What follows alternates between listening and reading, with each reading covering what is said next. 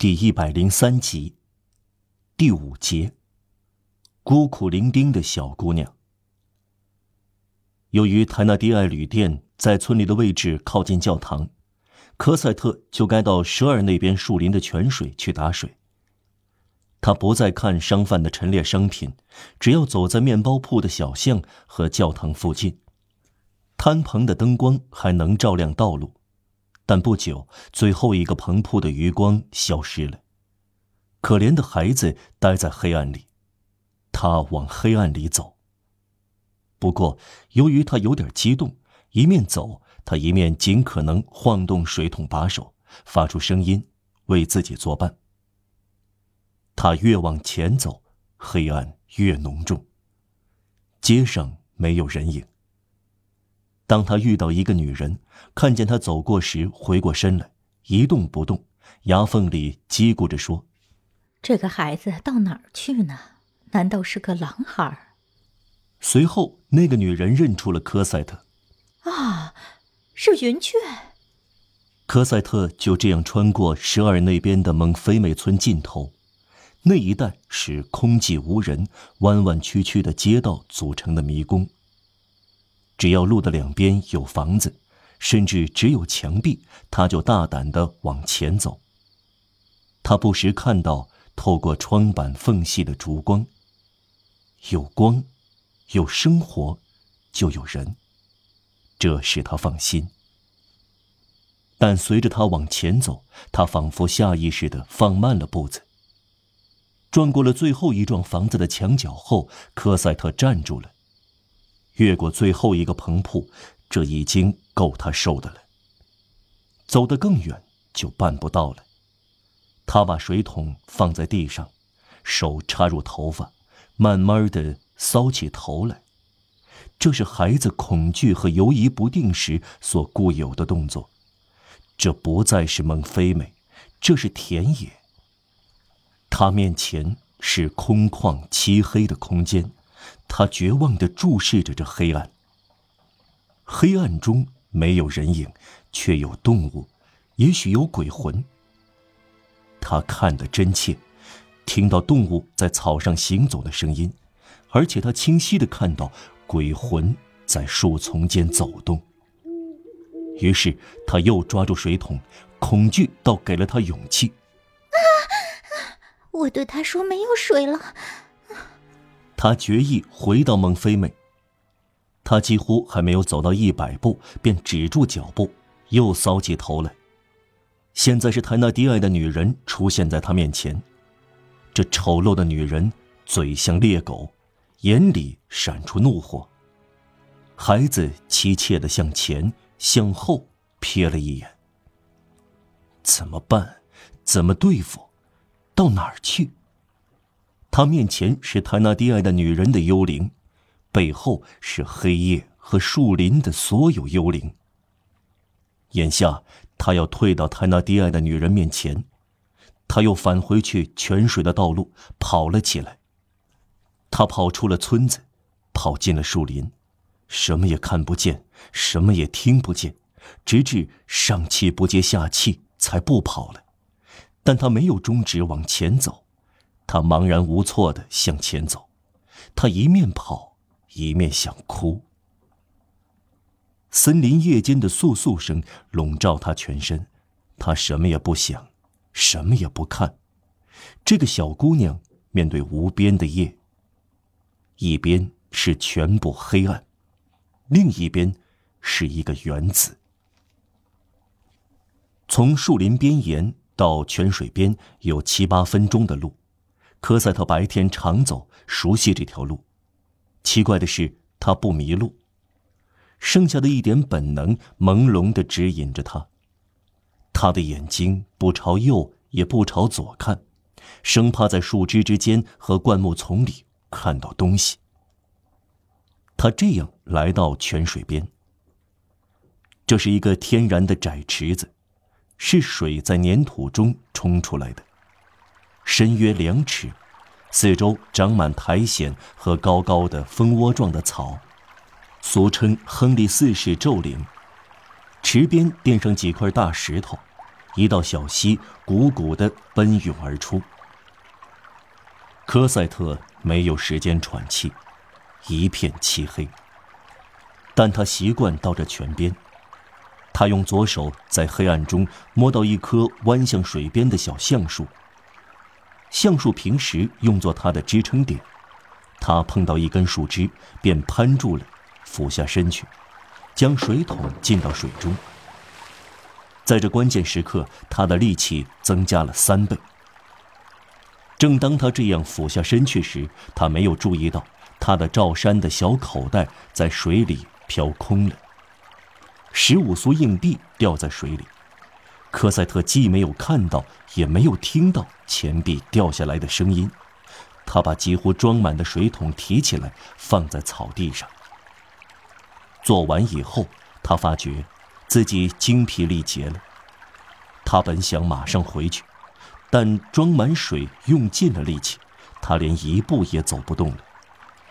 他不得不坐下来。他跌倒在草地上，蹲在那里。他闭上眼睛，然后又睁开，却不知为什么，但不能做别的。在他身边，桶里晃动的水划出一圈圈，活像白色的火蛇。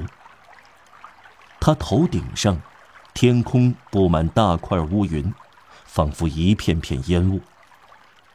黑暗的、悲惨的面具似乎朦胧的俯向这个孩子。木星睡在深处。孩子用茫然的目光望着这颗大星星。他不认识它，它使他害怕。这个星球确实这时非常接近地平线，穿过厚厚一层雾。雾使它具有可怕的红色。雾阴森森的染成红色，把这个星球变大了，仿佛这是一个发光的伤口。一阵冷风从原野吹来，树林黑黝黝的，没有一点树叶的沙沙声，没有一点夏天朦胧而纯净的亮光。巨大的枝干。骇人的挺立着，细弱的奇形怪状的灌木在林间空地嗖嗖的响。高高的草丛在北风中像鳗鱼一样均集在一起，荆棘扭曲，像有爪子的长手臂竭力抓捕猎物。几棵干枯的欧石楠被风吹走，很快掠过。好像担心大难临头，仓皇逃窜。四面八方都是阴森可怖的旷野，黑暗使人头昏脑胀。人需要亮光，谁陷入白天的对立面，就会感到心里揪紧。目光看到黑暗时，精神就会看到混乱。在日食和月食时。在黑夜中，在一片漆黑中，会产生忧虑不安，甚至对最强有力的人也是如此。黑夜，单独在森林里走路的人，没有不颤抖的。暗影和树是可怕的双重厚度，在不可分辨的深处，显现虚幻的现实。难以想象的东西，在离你几步远的地方。像鬼怪一样清晰的显形，在空中，或者在自己的脑海里，只见难以形容的朦胧而不可琢磨的东西在飘荡，仿佛梦见沉睡的花朵。天际呈现出咄咄逼人的姿态，可以呼吸到黑暗那广大的虚无的气息。人们既害怕又想朝后看，黑夜的辽阔变得凶恶的景物，一走近就消失的无声侧影。黑乎乎的乱枝，丛生的怒草，发白的水洼，像办丧事的阴森，墓地般无边的寂静，不为人知却可能有的东西。树枝的神秘下垂，形状可怕的树干，一丛丛颤动的草，对这一切，什么毫无防卫能力。再大胆的人也要站立，感到不安就在身边。可以觉得某种丑恶的东西，就像灵魂和黑暗混合。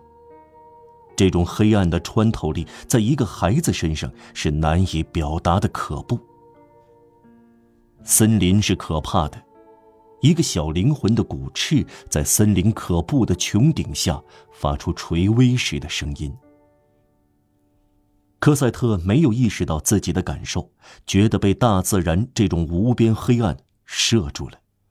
不单是恐惧攫住了他，这是比恐惧更可怕的东西。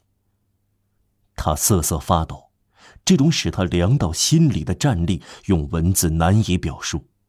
他的目光变得惊恐不安，他似乎觉得，第二天在同一时刻，他也许不得不再来。于是，出于本能。为了摆脱他不理解却使他恐惧的古怪状态，他开始高声数数：一、二、三、四，直到十。他数完以后，重新开始。这时他真正感觉到周围的事物。他感到手冷，他在打水时弄湿了手。他站了起来，恐惧又回到他身上。这是自然而然的、不可克服的恐惧。他只有一个想法，就是逃走，撒腿逃走，越过树林，越过田野，直到村里的房子窗口点燃蜡烛的地方。他的目光落在面前的水桶上。泰纳迪埃的女人使他产生了恐惧，没拎上水桶，他不敢逃走。他用双手。抓住了把手，好不容易才提起了水桶。他这样走了十来步，水桶装得满满的，非常沉，他不得不放回地上。他歇了一会儿，然后重新拎起把手，又走了回来。这回路走得长一点，但还需要停下，休息了几秒钟，他重新往前走。他俯身向前，头低垂着，好似一个老妇人。沉重的桶拉直和绷紧他瘦削的双臂，铁把手使他湿漉漉的小手麻木和冻僵了。他只好不时停下，而每次停下，冷水就要从桶里漫出来，洒到他的光腿上。这发生在冬夜。树林深处，远离一切人的目光。这是一个八岁的孩子。此刻，只有天主看到这件可悲的事。无疑还有他的母亲。唉，因为有的东西能使坟墓中的死人睁开眼睛。他在喘气，还带着一种痛苦的声音。呜咽哽住了他的喉咙，但他不敢哭出来。他多么害怕他那低矮的女人呐！即使远离他也罢，总是想象出他那低矮的女人在眼前，这是他的习惯。可是他不能这样走长路，他走得很慢，他减少停下的时间，但两次之间走尽可能长的路也没有用。他不安的想，他要走一个多小时才能回到孟菲美，泰纳迪亚的女人要打他。这种不安掺杂了黑夜独自待在树林里的恐怖，他精疲力竭了，可是还没有走出森林。来到他熟悉的老栗子树附近时，他最后一次停下，比以前歇得更长，然后他集中全部力气，又拎起桶。勇敢的走了起来。可怜的小姑娘绝望了，禁不住喊道：“哦，我的天，我的天！”这当，她突然感到水桶没有分量了，一只手，她觉得很大，刚抓住把手，有力的提了起来。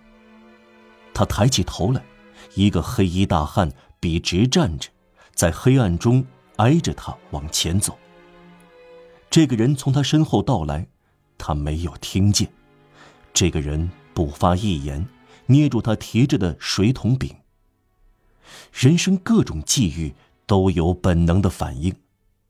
孩子不害怕了。